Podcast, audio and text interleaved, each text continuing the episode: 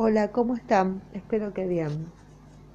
Bueno, vamos a ver eh, un apunte de la doctora Sorabela, que es, em, eh, eh, coordinadora de, de, la pasantía final obligatoria de medicina, sobre gestación múltiple gemelar.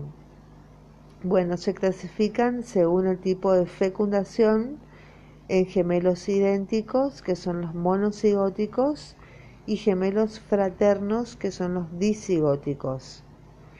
Eh, tenemos los espontáneos, representan el 1 a 2% de todos los embarazos y los estimuladores de la ovulación o con tratamientos de reproducción asistida se eleva hasta el 30 a 35%.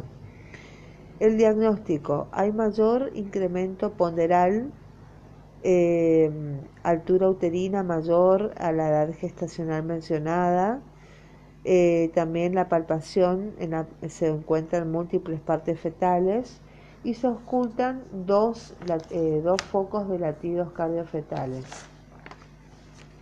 Es un embarazo de alto riesgo, no siempre indica internación de controlarse en lugar de origen.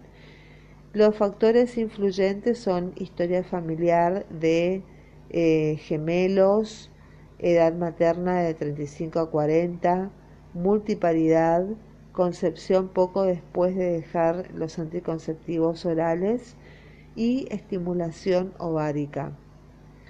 Dentro de las complicaciones maternas tenemos la hiperemesis gravídica, la rotura prematura de membrana, la diabetes gestacional, anemia y hemorragia postparto.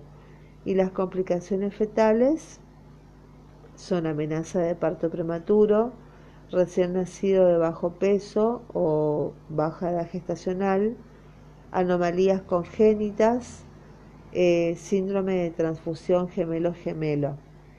La vía del parto estará determinada por la estática fetal al término de la gestación o en el momento de desencadenarse el parto.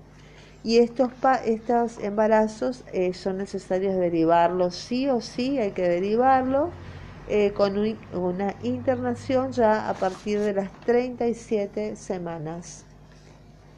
Muy bien, eso es todo. Con eh, embarazo múltiple, con el apuntecito de la doctora. Muchísimas gracias, que tengan un excelente día.